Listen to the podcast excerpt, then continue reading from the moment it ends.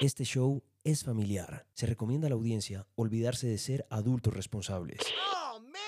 A partir de este momento, súbale un punto a sus audífonos porque usted y yo nos encontramos aquí para hablar de la música que suena alrededor del planeta. Camilo Guzmán presenta Punto de Encuentro. El podcast. Buenas, buenas. ¿Cómo les va? Bienvenidos a Punto de Encuentro. Mi nombre es Camilo Guzmán acompañándolos. Ya estamos en el día 5 de este 2023. ¿Cómo pasa de rápido el tiempo?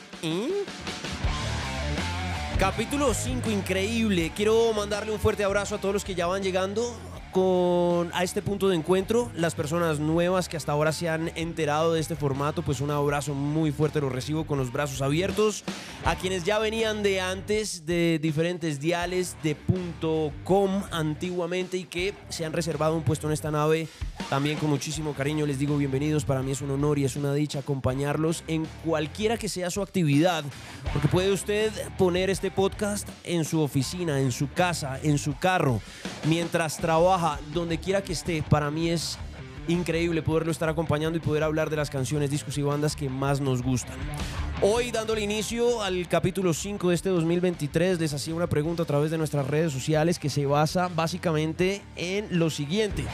¿Tiene alguna carátula de un disco que sea su favorita? Yo les ponía mi favorita de un tremendo trabajo discográfico del 93 que se llama Get a Grip, que le pertenece a Aerosmith, que es la famosa ubre con un piercing de una vaca, ¿lo recuerdan? Y a partir de ahí varios de ustedes estuvieron respondiendo a quienes voy a estar saludando en un ratico, porque hemos estado hablando de carátulas justamente porque aparece el nuevo trabajo discográfico de Miley Cyrus, un, disco que se llama Endless Summer Vacation y que va a salir al aire el próximo 10 de marzo de este año.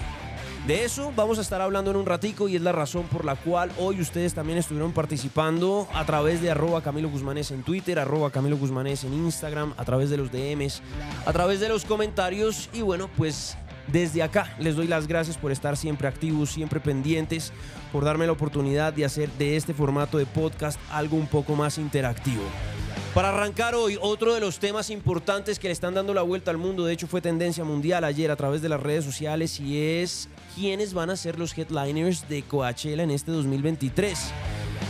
Amigos, todavía no se confirma. Se supone que ayer, 4 de enero del 2023, Coachella iba a lanzar el comunicado oficial donde íbamos a conocer los nombres de quienes iban a ser cabezas de cartel para este festival para los dos fines de semana y aún no tenemos información. Nos dejaron mamanding porque no hemos conocido todavía ningún nombre a pesar de que desde el 2022 se vienen haciendo algunas declaraciones y hay rumores muy fuertes.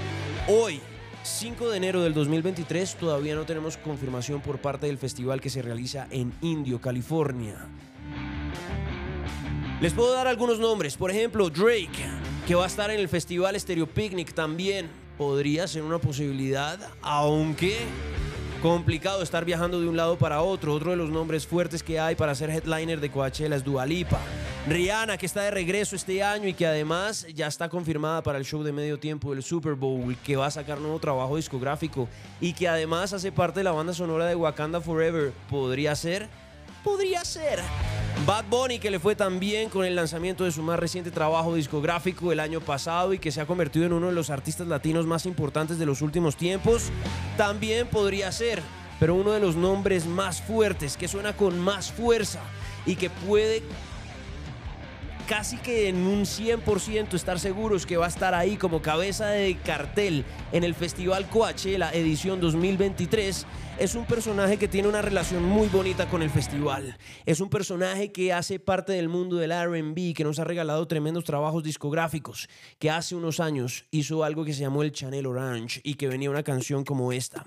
Yo pensaría que Frank Ocean pronto va a ser confirmado como headliner y lo recordamos con Super Rich Kids. Too many bottles of this wine we can't pronounce. Too many bowls of that green, no lucky charms. The maids come around too much. Parents ain't around enough. Too many joy rides in daddy's Jaguar. Too many white lies and white lines. Super rich kids with nothing but loose ends. Super rich kids with nothing but fake friends. Start my day up on the roof. There's nothing like this type of view. Point the clicker at the tube. I prefer expensive news. New car, new girl, new ice, new glass, new watch, good times, babe. It's good times, yeah. She wash my back three times a day. This shower head feels so amazing. We'll both be high. The help don't stare. They just walk by. They must don't care. A million one, a million two. Will never do. Too many bottles of this wine we can't pronounce. Too many bowls of that green, no lucky charms. The maids come around too much. Parents ain't around enough. Too many joy rides in daddy's Jaguar. Too many white lies and white lines. Super rich kids with nothing but loose ends. Super rich kids with nothing but fake friends. Real love. I'm searching for a real love.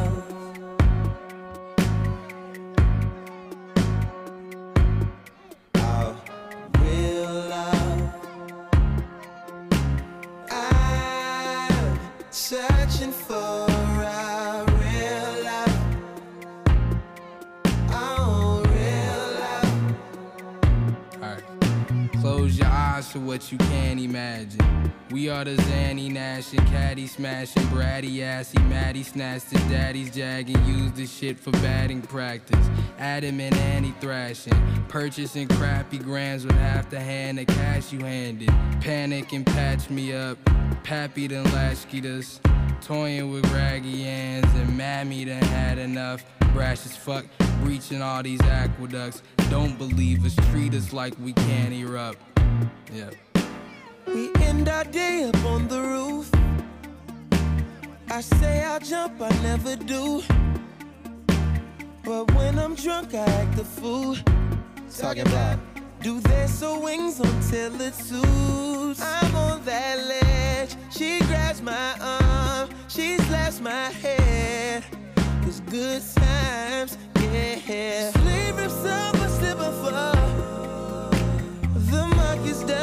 60 stories, and some don't end the way they should. My silver spoon is fed me good. A million, one, a million cash.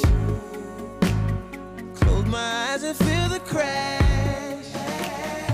Too many bottles of this wine we can't pronounce. Too many bowls of that green, no lucky charms. The maids come around too much. Parents ain't around enough. Too many joy rides in daddy's Jaguar. Too many white lies and white lines. Super rich kids with nothing but loose ends. Super rich kids with nothing but fake friends.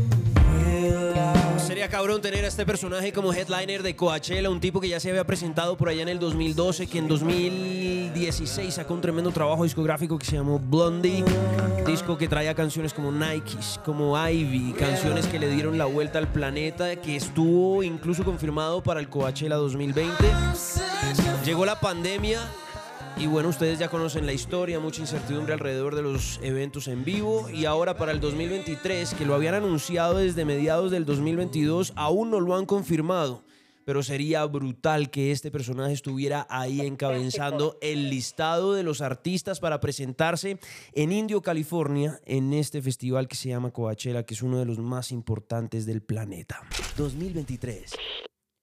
En este 2023 tenemos nuestro diario y en este diario vamos a estar hablando de una mujer que hoy ha sido noticia en la industria de la música.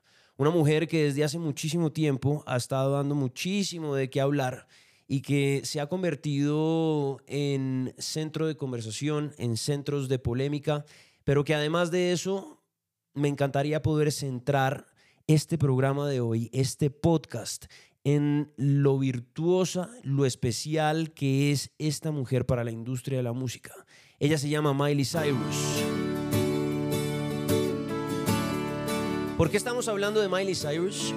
Porque anunció el lanzamiento de su nuevo trabajo discográfico Endless Summer Vacation que va a salir al aire el próximo 10 de marzo de este 2023. Ya tendrá una nueva canción pronto que se llama Flowers de ese siguiente disco que se va a estar estrenando el próximo 13 de enero. Estamos solamente a contados días de estar oyendo lo nuevo de esta artista norteamericana.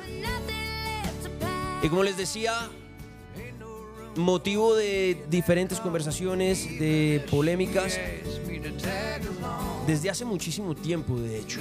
Y por eso me encantaría poder hacer un repaso corto por la vida de esta mujer que desde siempre se ha entregado al mundo del espectáculo, que desde siempre le ha pertenecido a la gente, que desde siempre ha estado construyendo grandes, grandes audiencias en cualquiera de las plataformas donde se ha presentado. Incluso recientemente hay un uh, término para referirse a este tipo de personajes y es Nepo Babies. La gente que habla de los Nepo Babies dice que es cuando se refiere a los hijos de personajes famosos. Y hablamos de personajes famosos porque el papá de Miley Cyrus es Billy Ray Cyrus, que es justamente este que estamos oyendo de fondo. Es una canción que hacen juntos Miley y Billy. Esto se llama Ready, Set, Don't Go.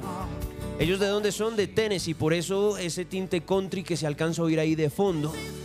Y volviendo al término, cuando un artista, hombre o mujer, crece en una familia de celebridades, dicen que su fama se debe a que ya tienen medio camino andado, que justamente por las conexiones que tienen sus padres dentro de la industria del entretenimiento les queda mucho más fácil poder entrar a la misma industria. Y de ahí ese despectivo Nepo Babies del cual yo creo que Miley Cyrus se ha ido desligando muchísimo, porque ya a lo largo de su carrera ha logrado demostrar que tiene un gran talento, un gran talento para la actuación, un gran talento para la música. De hecho, Miley Cyrus me ha acompañado a mí desde que arranqué en mi vida radial de una manera bien interesante. ¿Ustedes se acuerdan de Hannah Montana? Creo que desde ahí viene esa construcción de audiencias. Hannah Montana, que fue un personaje que hizo parte del mundo de Disney, donde los niños y niñas de esa época se conectaron muy fuerte con lo que decía Hannah. Una niña común y corriente que tenía una vida común y corriente y alrededor de sus aventuras, pues se fueron creando una serie de expectativas de ídolo del mundo de quienes estábamos jóvenes en esa época y que empezamos a seguirla, a seguirla como un ícono, un ícono que cuando empezó a destaparse el mundo digital por allá en 2006, 2007, utilizó plataformas como YouTube para hablar con una amiga de ella que se llama Mandy. Hacer un show de YouTube, ¿lo recuerdan? Miley y Mandy. Y a partir de ahí empieza a cautivar una cantidad de nuevos públicos, de hablarle a la gente joven, de decirle que le gustaba, que no le gustaba. Y por eso yo cuando trabajaba en la Mega me acuerdo mucho de hacer programas con Andrea Silva. Yo hice uno por la tarde que se llamaba El Megáfono y otro en la mañana que se llamaba El Mañanero, que era justo antes del Mañanero Grande, ese mañanero que tenía Pinilla, Velasco, a Mauro Quintero, que tuvo Alejandra Azcárate en una época, que tuvo a Pirri también. Nosotros con Andrea lo que hacíamos era calentar motores para recibir ese Mañanero Grande. Y en ese mañanerito, como nosotros le llamábamos, y en el megáfono, lo que hacíamos era recomendar artistas que estuvieran en ese momento en auge o que empezaran su carrera musical y que a nosotros nos gustaran. De hecho, hay una canción que a mí me, me acuerda muchísimo, Andrea, y a esa época en la que estuvimos trabajando juntos, que hizo parte justamente del desarrollo musical de Miley Cyrus. Ella nos acompañó con algo que se llamaba Seven Things una canción que hablaba de esas siete cosas que ella odiaba de lo que podría llegar a ser su pareja. Y esta sí que era una canción que nosotros poníamos muchísimo en ese dial, 99, en esa época. ¿La recuerdan? Ella es Miley, la pequeñita. Seven Things en punto de encuentro. I probably shouldn't say this, but at times I get so scared when I think about the previous relationship we shared. It was awesome, but we lost it. It's not possible for me not to care. And now we're standing in the rain, but nothing's ever gonna change until you hear, my dear. The seven things I hate about you. The seven things I hate about you.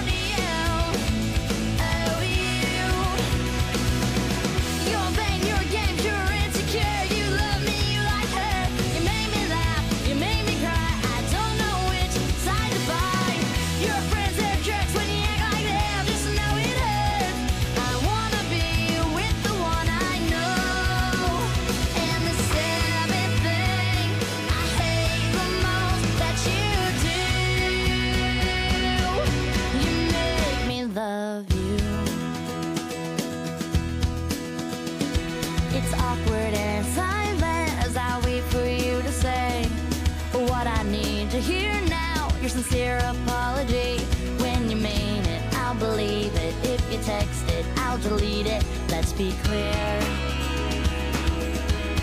Oh, I'm not coming back. You're taking seven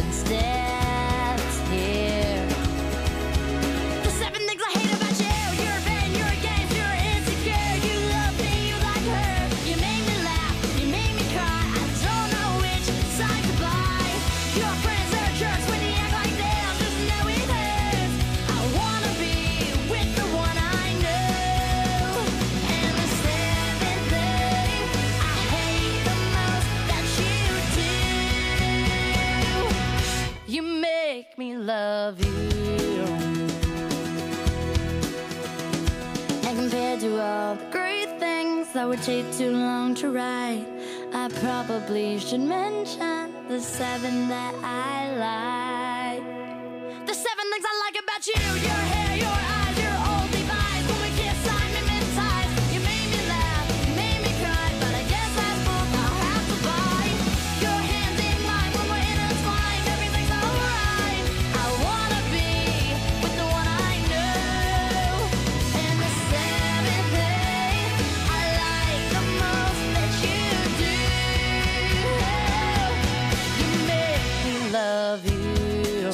parte de un disco que se llamó Breakout. Desde acá empezaba como el punto de giro y a desprenderse Miley Cyrus de lo que era Hannah Montana. Incluso ella alcanzó a hacer una gira donde presentaba la música de ambos mundos. Presentaba lo que ya había hecho como Hannah Montana, algunas de las canciones que ella había hecho para la serie de Disney y empezaba a presentar ya su música en solitario. Y este disco Breakout es donde arranca como un punto de giro bien interesante para su, para su carrera. Es que de hecho si uno se mete en la intimidad de la vida de Miley Cyrus, pues indiscutiblemente hay que hablar de varias cosas y entre esas cosas pues hay que decir que su papá era artista, que sus hermanos eran artistas y músicos, que su madrina es Dolly Parton. ¿Se acuerdan de Dolly Parton? Una de las artistas country más importantes de la historia de la música. Viene de la ciudad musical de los Estados Unidos. Es decir, Miley Cyrus desde que era una pequeña niña empezó a construir una audiencia y siempre se ha debido al espectáculo, siempre se ha debido al show. Cuando su papá hacía castings para películas, ella hacía audiciones y se le colgaba al brazo a su papá y le decía, pa, esto es lo que yo quiero hacer el resto de la vida. Quiere decir que desde que estaba muy chiquita, ella ha ido cautivando a una serie de audiencias de diferentes lugares que la hacen un ícono mundial. A esta hora suena Electric Light Orchestra con esta canción que se llama Mr. Blue Sky por una razón y es que, como les digo, ella ha ido cautivando audiencias de diferentes lugares y uno de esos lugares ha sido el séptimo arte. Ella ha hecho parte del mundo del cine. ¿Se acuerdan de Bolt?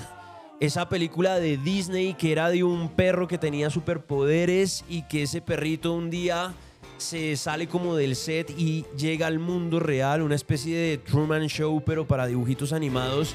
Y el perrito se da cuenta que no tiene poderes, sino que es un perro común y corriente y lo ayuda un hámster y una gata. Bueno, pues en esa película, la voz de Penny, que es la protagonista, es decir, la dueña del perrito, de Bolt, es Miley Cyrus. Bolt, la voz de ese perro, es John Travolta y entre los dos hicieron una canción que se llamaba I Thought I Lost You. En el mundo del cine, ella hace cameos interesantísimos. Uno de mis favoritos en Guardianes de la Galaxia. Por eso está sonando esta canción, que de hecho, de Guardianes de la Galaxia, si hay algo que a mí me fascina, es justamente la banda sonora. Y hay que decir que en Guardianes de la Galaxia 2 hay una escena en la película donde aparece Sylvester Stallone, tipo que tenía un personaje que se llamaba, si la memoria no me falla, Staker. ¿No? Que era el líder de algo que se llamaban los Ravagers. y después de todo aparece ese man diciendo como, oh, es una tragedia que hayamos perdido a John Doe. ¿Se acuerdan John Doe, el papá de Chris Pratt? Me acuerdo mucho de, de Sylvester Stallone diciendo, oh, es una lástima que hayamos perdido a John Doe, pero estoy seguro que donde quiera que él esté estaría orgulloso de ver que otra vez estamos funcionando todos como equipo.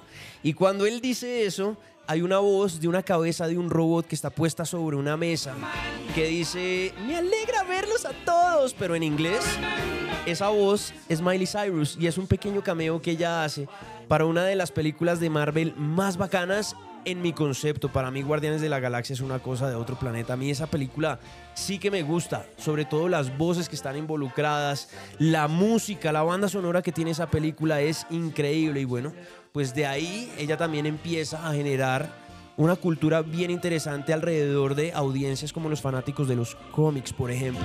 Ya tenemos niños, tenemos series animadas, películas animadas, tenemos películas de culto como las que están basadas en cómics. Tenemos una cantidad de cosas que la llevan a ella a ser un icono muy importante para la industria de la música y que hoy creo injustamente comparada con Madonna. ¿Ustedes se acuerdan de Madonna y esa época en la que ella tuvo una canción que se llamó Like a Virgin?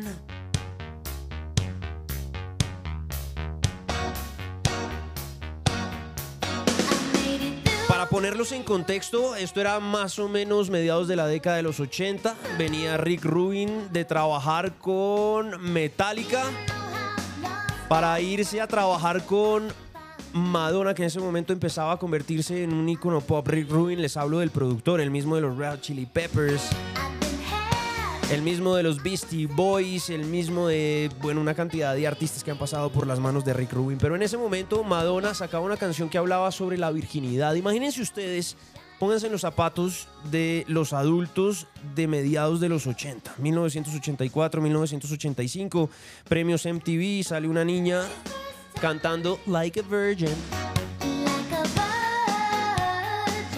Evidentemente esto entre la juventud del momento pues fue una explosión y una explosión no solamente de lo que decía Madonna, sino de las niñas en ese momento queriendo ser Madonna, queriendo tener ese empoderamiento, queriendo tener esa fuerza para poder decir lo que sentían por dentro y que no podían y que de alguna manera estaba censurado o estaba prohibido o estaba mal visto. Y por eso Madonna en esa época no solamente mueve a la gente joven, sino también mueve las industrias, como decían los, los, los chilenos, ¿se acuerdan? Los prisioneros de Chile movía la industria textil, movía la industria de los productos para el pelo, de las peluquerías, porque la gente quería verse como Madonna, quería vestirse como Madonna, quería tener el pelo como el de Madonna, quería ser Madonna, quería poder ser ella. Se convierte en esa voz de las que no podían tener voz en ese momento. Y además de eso se convierte en un símbolo sexual interesantísimo. Empieza a aparecer en las portadas de revistas como Playboy.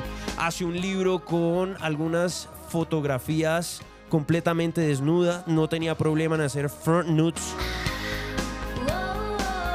Y sin ningún miedo al éxito, como diríamos hoy en día, o al prejuicio en ese momento, empieza a publicar y se convierte en un símbolo sexual interesantísimo de finales de la década de los 80 y principios de la década de los 90, que evidentemente genera una cantidad de polémica alrededor. El sexo siempre ha sido un tema que ha generado discusiones, que se ha convertido en una especie de tabú, que ha tenido cachetes rojos en las veces que se ha podido hacer público y que cuando aparecen iconos como ellos o como ellas, pues logran trascender de una manera muy interesante. La carátula del disco que se lanza hoy a través de redes sociales es muy particular porque se parece mucho a una de las fotografías que hizo Madonna a finales de la década de los 80, colgada de un par de ganchos sobre el mar, debe ser eso. Y Miley Cyrus no aparece desnuda, pero sí aparece como haciendo una, especie de homenaje. Inmediatamente, pues hay una comparación y empieza a ver como una intención de comparación entre la una y la otra. Que me parece un poquito injusto porque Miley Cyrus desde siempre se ha debido al mundo del espectáculo. Miley Cyrus pues también ha tenido mucho, mucha tela por cortar en el mundo del sexo, pues se convierte en la primera presentadora de unos premios MTV en declararse pansexual públicamente. Es decir, que no tiene que no tiene que no tiene no, no tiene género, es decir, no soy hombre ni soy mujer, sencillamente me atrae la vida. Y cuando ella se declara pansexual y se declara vegana, pues empieza también a, se- a convertirse como en centro de atracción para muchos jóvenes que se sienten igual que ella y que sienten que en ella encuentran una manera de expresarse, tal cual como lo hizo Madonna a finales de la década de los 80, pero creo que por razones completamente diferentes. Uno de los momentos más escandalosos que tuvo Miley Cyrus fue justamente cuando se presentó en esos premios MTV con Robin Thicke, ¿lo recuerdan? Que de hecho acababa de cortarse el pelo, ya se veía muy diferente, como que había logrado destetarse completamente de esa imagen como a lo Britney Spears que venía del mundo de Disney, siendo ella Hannah Montana, y se ve completamente distinta y comienza a tener unas unas expresiones corporales mientras bailaba con Robin Thicke supremamente sexuales sin ningún tipo de censura que genera nuevamente polémica. Después de eso saca una canción que se llama Wrecking Ball y es ella en una bola de destrucción completamente en bola, volviendo a generar polémica y todo alrededor del sexo. Pero siento que ese tipo de expresiones de Miley Cyrus que han sido en el fondo supremamente artísticas, ella queriendo como desprenderse de una cantidad de ataduras que tenía de un mundo anterior donde estaba todo como perfectamente modelado. Mm, Me parece que va mucho más por el lado si uno quisiera compararlo con algún estilo de vida con el de Britney Spears. De lo que pasó con Britney después de que rompió el molde y empezó a tener lo mismo, expresiones de o tratar de tener expresiones de autenticidad. Aquí, como les digo, yo preferiría quedarme mucho más centrado en la, el virtuosismo que tiene Miley Cyrus en su voz, el virtuosismo que tiene Miley Cyrus para poder ir atrapando públicos de diferentes épocas y poder ir atrapando públicos de diferentes gustos musicales y diferentes géneros. No en vano, esta mujer ha participado en diferentes tributos como el de Chris Cornell, por ejemplo, tributos como el de Elton John. Nada tiene que ver Elton John con Chris Cornell, son épocas completamente distintas, pero a eso voy. El virtuosismo de su voz le da para ser amiga de Taylor Hawkins. Hubo un mensaje que Taylor Hawkins le dejó alguna vez a Miley Cyrus en su celular que se hizo supremamente famoso, donde él le decía, hey Miley, estoy oyendo tu vuelta y de acuerdo a la forma en la que tú cantas, creo que tú podrías hacer una canción de Def Leppard que te sonaría bastante bien. Y en ese homenaje que le hicieron a Taylor Hawkins para finales del 2022 en Wembley y en Los Ángeles, en California, la canción de la que le hablaba Taylor Hawkins era esta, de Def Leppard, que los vamos a tener en Colombia, entre otras cosas. Photograph.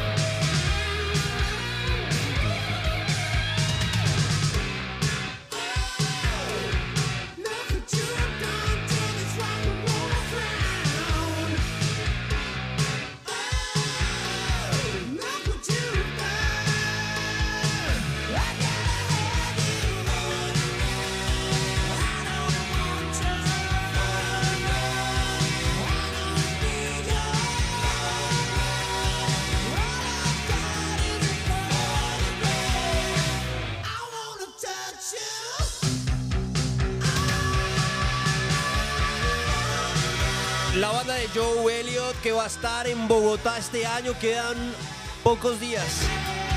Qué delicia ver a Rick el Mochito Allen, el ídolo. Joe Elliott y todo su combo de Leppard hoy recordándolos con esta canción que se llama Photograph de un tremendo disco que se llama Pyromania. La recomendación que le hace Taylor Hawkins a Miley Cyrus para que la cante y es la canción que canta Miley Cyrus justamente en el homenaje que le hacen los Foo Fighters a su baterista Taylor Hawkins. Hoy recordándolos en punto de encuentro. El diario 2023. El diario 2023, hoy hablando de Miley Cyrus, como les decía hace un rato, creo que la conversación se ha descentralizado y se ha ido mucho más como a la generación de clics y a la generación del chisme. Y a Miley Cyrus, la que hace escándalos y tiene movimientos supremamente sexuales en las tarimas en las que se presenta, sin ningún tipo de escrúpulos, entre comillas. Pero cuando uno se devuelve a ver la historia de Miley Cyrus, uno puede entender de dónde viene su, su actitud, uno puede ver hacia dónde va su alma de artista, uno puede ver cómo a lo largo de tantos años ha logrado romper el molde de lo que fue creado a través del personaje de Hannah Montana y que poco a poco ha ido encontrando el camino para poderse revelar como una verdadera artista. Es una mujer que se ha acercado al mundo del rock, al mundo del pop, al mundo del glam, sin ningún problema. Ha sido aceptada y validada por grandes íconos de la industria de la música. Como les decía, no es fácil que usted sea nominado a cantar en el homenaje que le hacen a una de las voces más importantes del grunge, como la de Chris Cornell. No es fácil estar parado en el tributo de uno de los personajes más grandes del mundo del glam como Elton John. No es fácil llegar a las manos de Dave Grohl y que en un homenaje tan grande donde hubo tantas estrellas hubiera la admiración del baterista Taylor Hawkins y también del mismo Dave Grohl, que además lo ha hecho público en diferentes oportunidades y le haya dado la oportunidad de montarse en esa tarima para poder cantar esa canción de Def Leppard que se llama Photograph. Esta mujer que a lo largo de su historia ha ido construyendo, sí, como una especie de vida paralela. La Miley Cyrus de TMC y de los chismes y la figura o símbolo sexual y la Miley Cyrus que tiene una virtud y un don en su voz exquisito para llevarnos a hacer un recorrido por discos como el Plastic Hearts, donde tuvo un acercamiento muy interesante con el mundo del rock y que se atrevió a hacer el cover de una canción que para muchos de nosotros era intocable en la voz de Dolores O'Riordan de los Cranberries que se llama Zombie. Ahí ella dándole su toque eh, tuvo la oportunidad de enamorarnos y de acercarnos a quienes somos mucho más fanáticos de las guitarras, a su mundo, a descubrir su discografía, a estar más pendiente de, ok, quién es Miley Cyrus y por qué puede hacer un cover de Nothing Else Matters aprobado por Lars Ulrich y por James Hetfield de Metallica, por ejemplo. Hoy en día mi enamoramiento de Miley Cyrus es supremamente fuerte hacia su carrera como artista, hacia lo que ha presentado en sus diferentes discos. Tiene un catálogo amplísimo y ha sido una trabajadora incansable de una cantidad de sencillos que se han convertido en buscadores de grandes voces, como por ejemplo cuando ha hecho colaboraciones con Ariana Grande o con Dua Lipa, y que se ha convertido también en homenaje a voces ya de antaño, como les decía hace un rato, como la de James Hetfield o como la de Dolores O'Riordan o como la de Elton John o como la de Chris Cornell o la admiración como, como la de Taylor Hawkins. Para este nuevo disco que va a salir el próximo 10 de marzo, el famoso Endless Summer Vacation, yo lo quiero ver desde lo que ella dice que va a ser. Una carta de amor a Los Ángeles, esa ciudad donde recibe al espectáculo, esa ciudad donde ella se abrió campo en los, en los escenarios, donde acompañaba a su papá a hacer las audiciones, donde por primera vez llegó a los estudios de Disney para convertirse en Hannah Montana, donde empezó a cantar, donde se dio cuenta que ahí estaba la semilla para empezar a regar lo que iba a ser a futuro su sustento de vida, que independientemente de lo que los tabloides o titulares alrededor del planeta digan, ha generado y ha cosechado a lo largo de muchos años una cantidad de momentos bien especiales. Por eso, eh, ese homenaje que ella le hace a Los Ángeles está representado y tengo muchas ganas de oír esa propuesta que trae para ese 2023 en un pequeño sneak peek que ya votó a través de sus redes sociales, a través de su Twitter y que suena más o menos así. Este es el sonido de su próximo sencillo, de ese próximo trabajo discográfico que se estrena el próximo 13 de enero. La canción Flowers, el disco, el 10 de marzo de este 2023. Yeah, I can love me better than you can. Ah, así suena Flowers, ¿lo escucharon?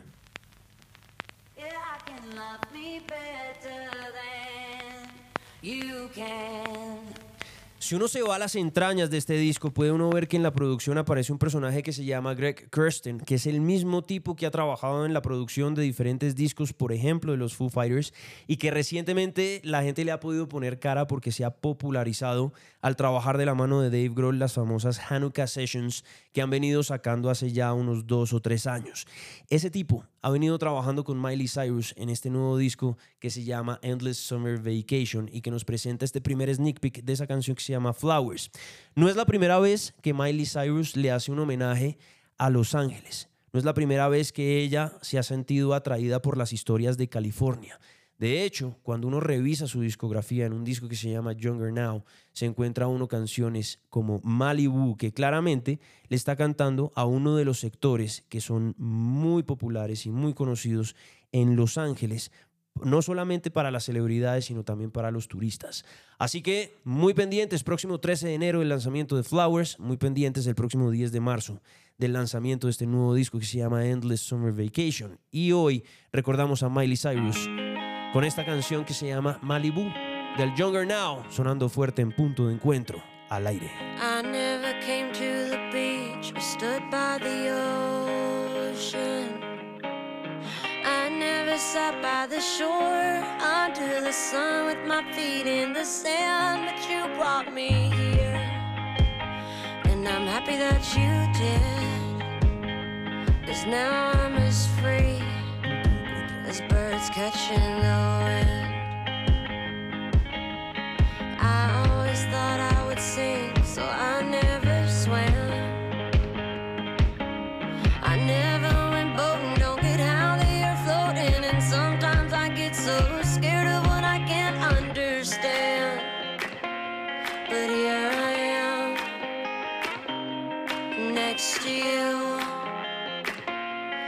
Sky is more blue in Malibu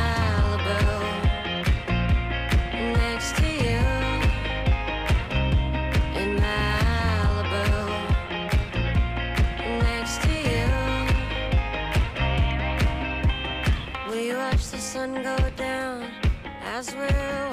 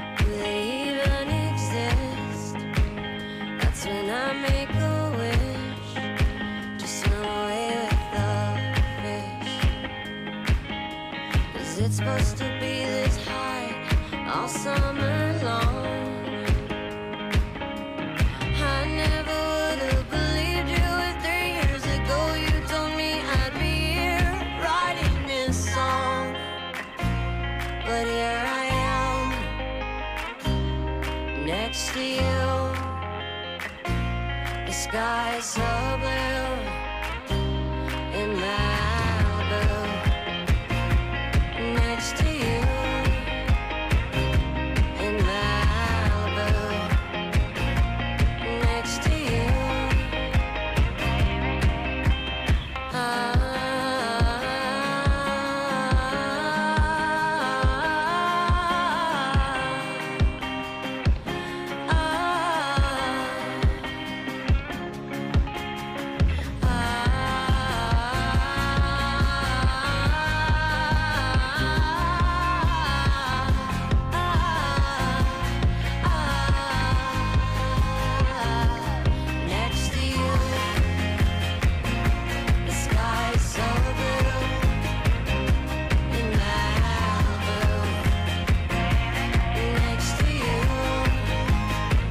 A raíz de la carátula de este nuevo disco que sale el próximo 10 de marzo, hice una pregunta en redes sociales. ¿Tiene alguna carátula de un disco que sea su favorita? Un saludo fuerte para Natalia A, que participó, Adri Not, para Diego, Jaime Pérez, Rolomática, Carlos Salinas, Lilo Mancipe, Diana Poveda, Paula Viviana Muñoz, Magda Ivette.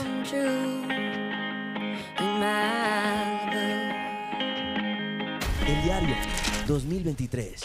En este diario del 2023 quiero también mandarle un fuerte saludo a Cris Forero. Y es que a Cris Forero lo rescato porque me dice a través de arroba Camilo Guzmán S en Twitter.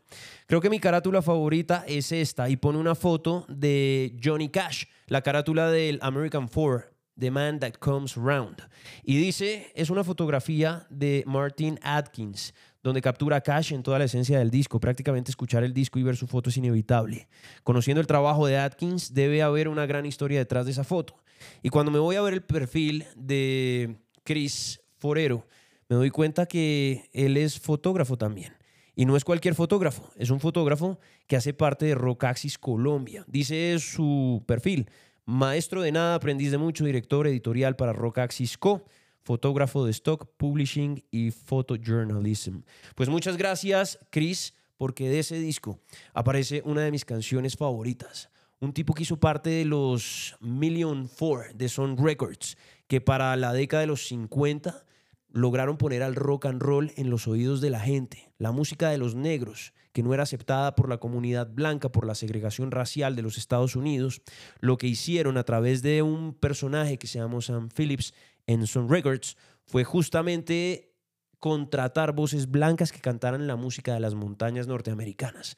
Por eso Jerry Lee Lewis, por eso Elvis Presley, por eso Johnny Cash, que hizo parte de ese grupo.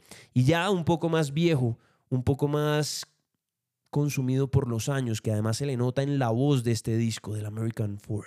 Se le nota el cigarrillo, se le notan los años de experiencia, se le nota el rock and roll encima tiene la valentía de adoptar una canción original de Trent Reznor de los Nine Inch Nails e incluirla dentro de este trabajo discográfico que para mí es uno de los mejores de todo el catálogo que tiene Johnny Cash y que hoy gracias a Chris Forero, que es su carátula favorita y que siente una admiración profunda por la fotografía de Martin Atkins, le vamos a dar play a esta canción donde uno puede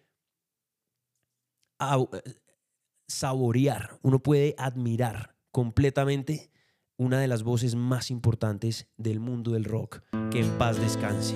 Señoras y señores, con ustedes, Johnny Cash. Esta canción original de los Nine Inch Nails se llama Heard y suena en punto de encuentro el podcast. I hurt myself today to see if I still feel. I focus on the pain, the only thing that's real. The needle tears a hole, the old familiar sting. Try to kill it all away, but I remember everything. What have I become? My sweetest friend. Everyone I know goes away in the end. And you could have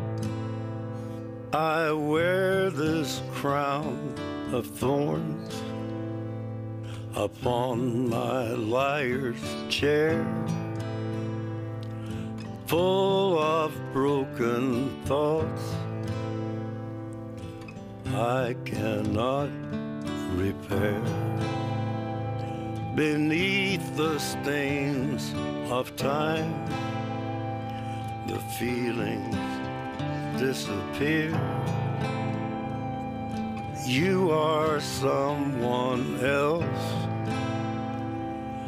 I am still right here. What have I become? My sweetest friend. Everyone I know goes away in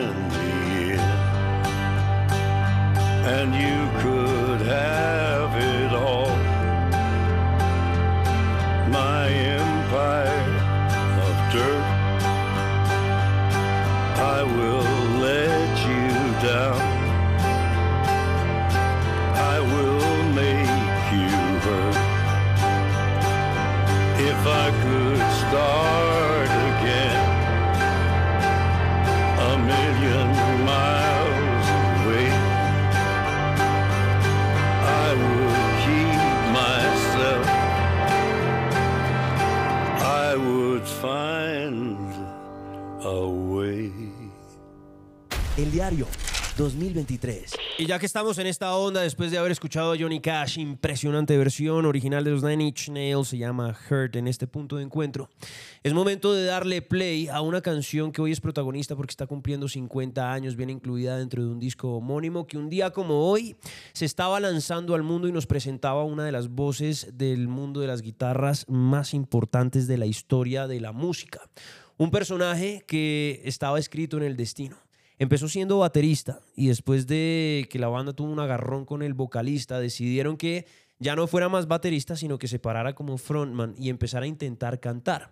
Y la forma en la que este personaje se conoció con el resto de la banda, ya les voy a decir de quién les estoy hablando, fue porque ellos vivían en un basement. Uno de ellos trabajaba como panadero, el otro era el conserje de ese edificio donde vivían y se encontraron.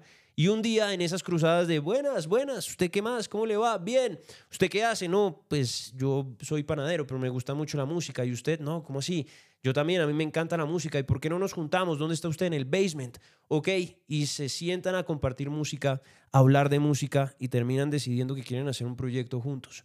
Ese proyecto terminó consolidado como uno de los más importantes hoy en día y tuve la fortuna de ir a verlos en concierto, que es otra de las experiencias increíbles que uno puede llegar a tener cuando ve a estos tipos montados ahí en esa tarima, porque tienen un sello muy especial. Pero de hecho, en esta canción eran tan chiquitos que todavía la voz de Steven Tyler no llegaba a ser lo que hoy en día conocemos, solamente hasta el final que saque ese rasgado típico al que estamos acostumbrados. Una canción que Steven Tyler le había escrito a su papá, inspirado en las melodías que le tocaban el piano cuando estaba más pequeñito.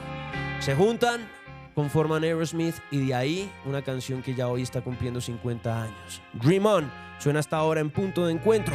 El podcast, recordando uno de los momentos más especiales que nos ha regalado el rock and roll. Señoras y señores, Aerosmith está al aire.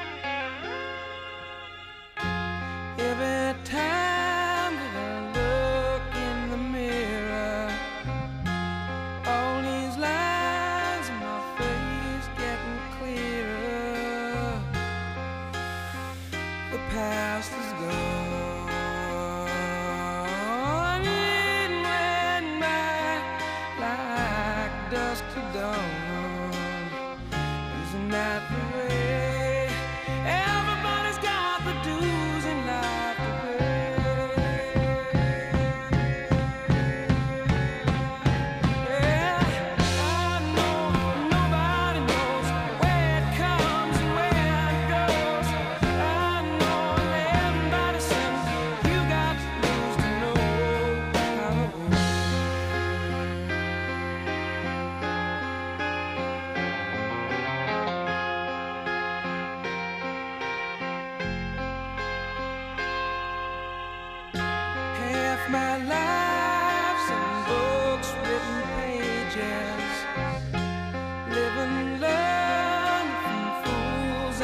And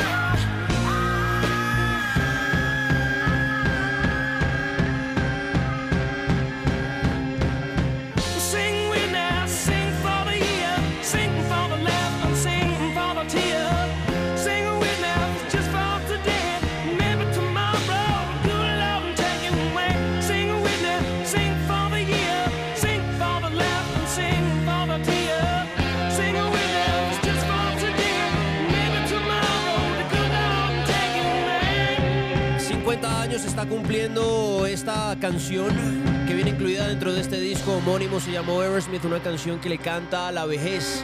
Por eso, Sing for the Laughter, Think for the Tear.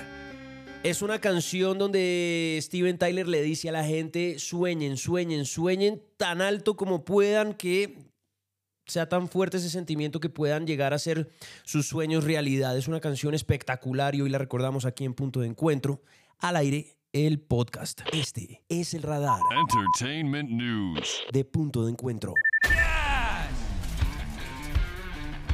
Estamos en el día 5 de este 2023. Para mí un placer acompañarlos. Mucha gente que se reportó hoy durante el día como Londoñe, Laura Duque, Belinda, Mr. Donkey, José González, Daniel, Camilita, Natalia Enrique, Camilo Gaitán, Alma PM, Torres Cristín, Jonathan Guzmán, Sebastián, Julián, David Galindo, Hugo Santiago, en fin.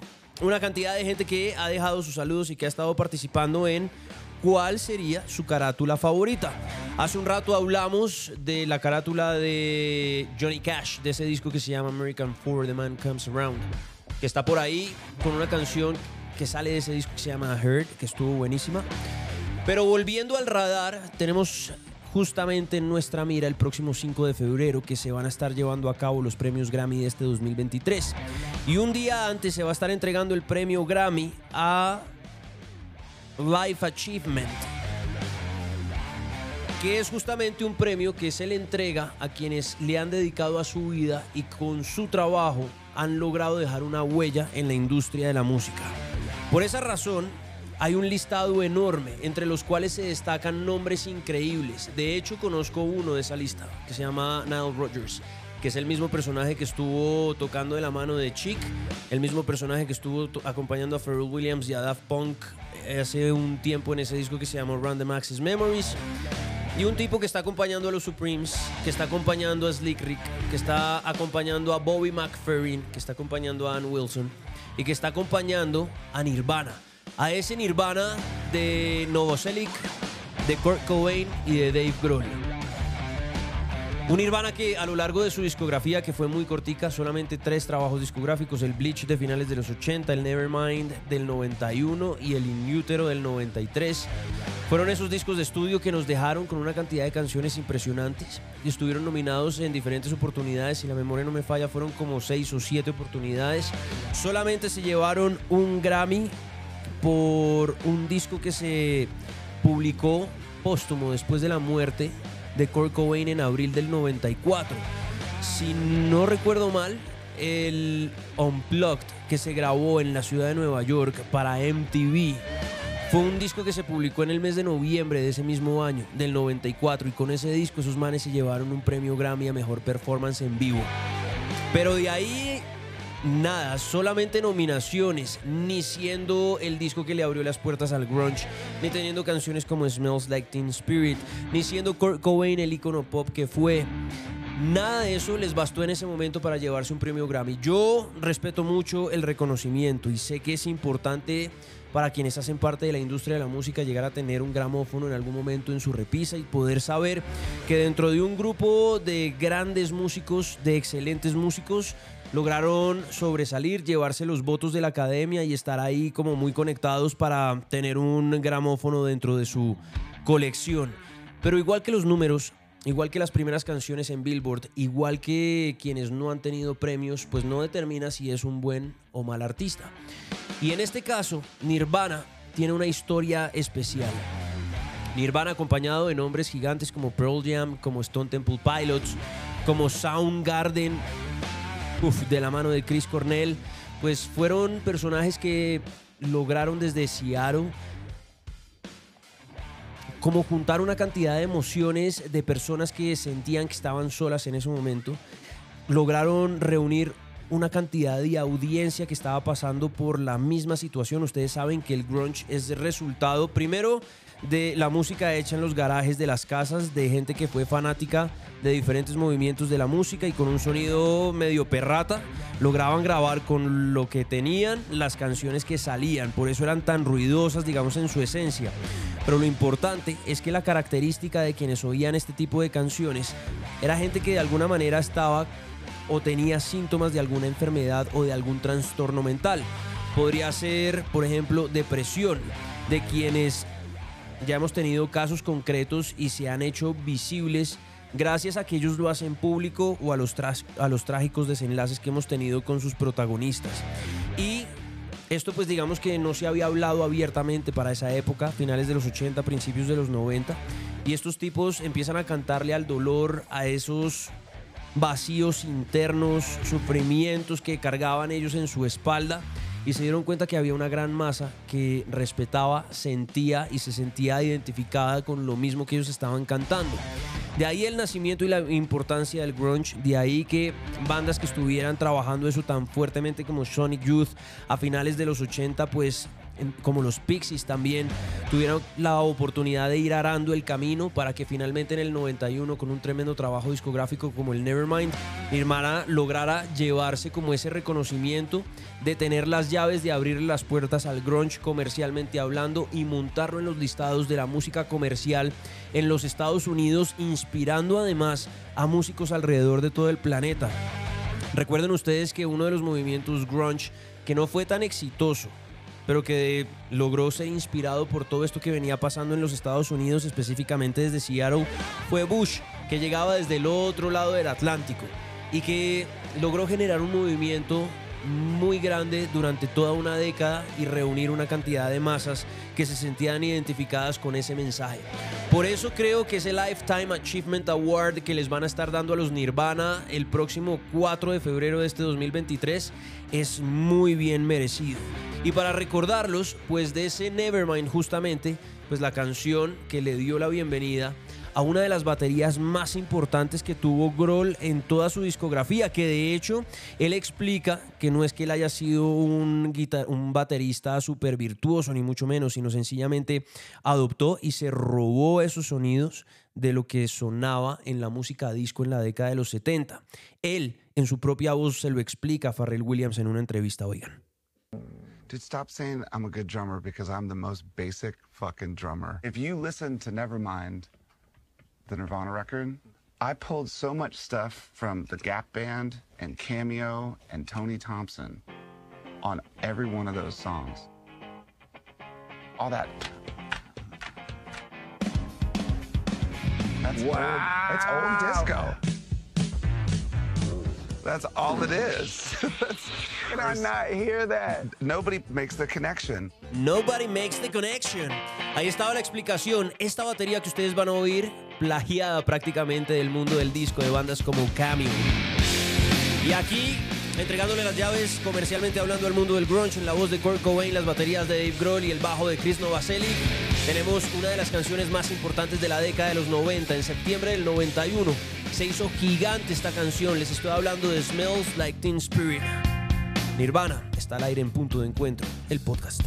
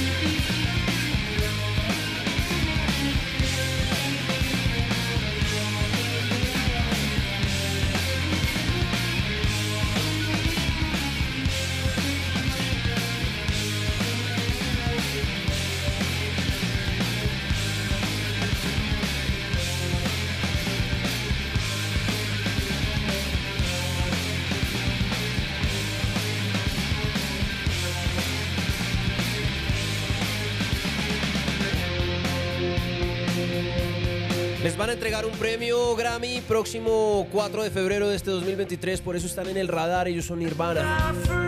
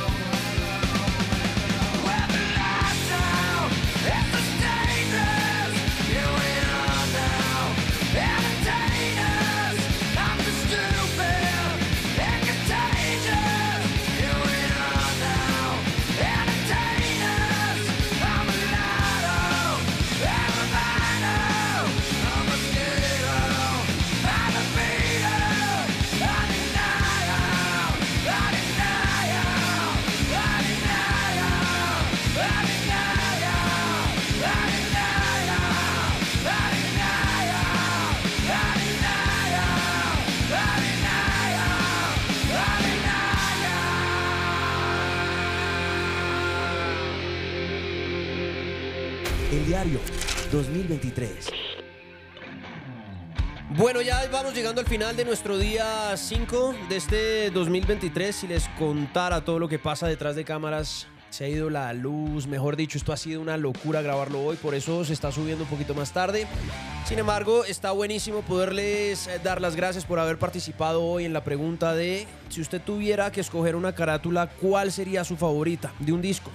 Y muchos de ustedes estuvieron escribiendo a través de arroba Camilo Guzmán S, en Instagram, en los DMs, en los comentarios, también a través de arroba Camilo Guzmán S en Twitter, por ejemplo. En Instagram quiero saludar a algunas de las personas que hoy pasaron por ahí y dejaron algunos de sus comentarios. Aparece Ani Gamboa, está con nosotros Patti Nalú que dice, carajo, eres un teso, espero ansiosa cada capítulo nuevo del punto de encuentro. Aparece Natalie Murcia. Camilo, en verdad quiero agradecerte por tus podcasts, me ayudaron mucho en un momento muy difícil, me ayudaron a distraerme. Y aunque no lo creas, me hicieron sentir mejor. Empecé con el de Foo Fighters, después el de Amy Winehouse, Pink, Cerati, y ahora estos nuevos que están geniales. Sigue haciéndolo, no sabes a quién puedes ayudar con tus mensajes tras los podcasts. Gracias, un abrazo para ti, San Mota, Vane Riquelme, Santi Parro Oficial que dice qué belleza. José Vaquero que dice que chimba, Diego Alejandro 58 dice saludos y aplausos de pie. Ahora puedo decir que la historia detrás de la canción siempre va a estar ligada a Camilo. Un abrazo para todos los que han participado y ya cerrando este punto de encuentro del día 5, justamente pegados a lo que fue nuestra pregunta de si usted tuviera que escoger una carátula de un disco, ¿cuál sería su favorita? Quiero darle el crédito a un personaje que se llama Daniel Ospina. El tipo me escribió a través de Twitter y me dice Guzmán el, y me manda la carátula y me dice muy bonita y muy inquietante. Lo que pasa es que la carátula no dice nada. Es un morraquito, parece un coronavirus pero del 91. Tiene un par de ojitos, un círculo azul, un alrededor como si fuera un sol y un fondo rojo. ¿Saben de qué les estoy hablando? Mientras adivinan, recuerden participar a través de mis redes sociales. Recuerden también que cada descripción de cada capítulo tiene un link donde ustedes pueden dejar un mensaje de voz. Si quieren participar con ese mensaje está buenísimo para poderlos sonar aquí en este programa y hacer de este podcast algo más interactivo, donde ustedes también puedan tener cierto nivel de protagonismo. Y pues obviamente agradecerles la compañía donde quiera que me estén oyendo, a cualquier hora del día que me estén oyendo, en cualquier momento que usted le haya dado play a este episodio. Un abrazo para los que son nuevos, para los que van llegando, los recibo con los brazos abiertos, para los que ya estaban en esta nave, pues con mucho cariño les digo siempre bienvenidos en este espacio, en este espacio, en este punto. Hay espacio para todo el mundo. Y ahora sí, para terminar, a quienes lo cogieron, un coronavirus del 91 le pertenece a un disco que se llama Screamadélica. La carátula favorita de Daniel Ospina, periodista de Infobae Colombia y además tiene un portal que se llama This is Music Call para que lo pillen. Dani, gracias por la recomendación y gracias por acordarnos de esta canción. ¿Ustedes se acuerdan de esa banda que se llama Primal Scream? Bueno, pues con esta canción les voy diciendo feliz día, feliz tarde o feliz noche. Esto se llama Moving On Up de su Scream Delica, Primal Scream en punto de encuentro. Chau.